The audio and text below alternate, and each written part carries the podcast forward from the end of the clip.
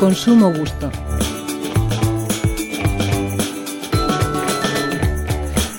Leo que el conservante más antiguo es la sal.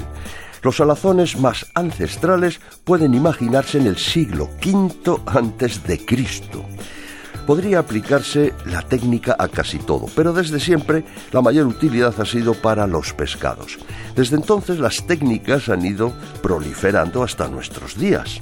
Salmueras, adobados, encurtidos, ahumados, marinados, escabeches, en muchas técnicas se usan productos que ejercen algún tipo de acción sobre los productos a preservar, como la sal, el aceite, el vinagre, el azúcar.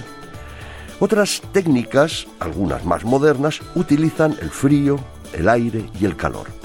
Refrigeración, congelación, escaldado o ebullición, esterilización, pasteurización, deshidratación, desecado, el vacío, y no podemos olvidar la fermentación o el famoso baño María.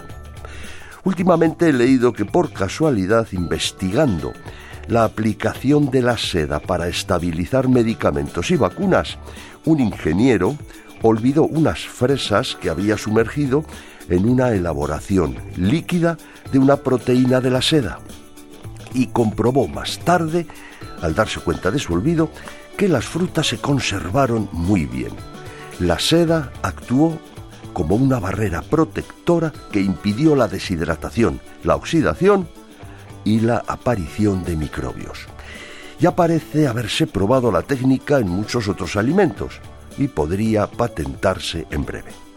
Bien, permítanme, permítanme recordar para terminar un chascarrillo de Godoy que al hilo me viene a la cabeza.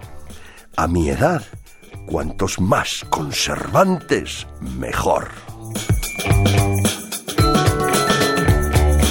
Ignacio Soret, director de investigación y editorial ESIC, Business and Marketing School, Radio 5, Todo Noticias.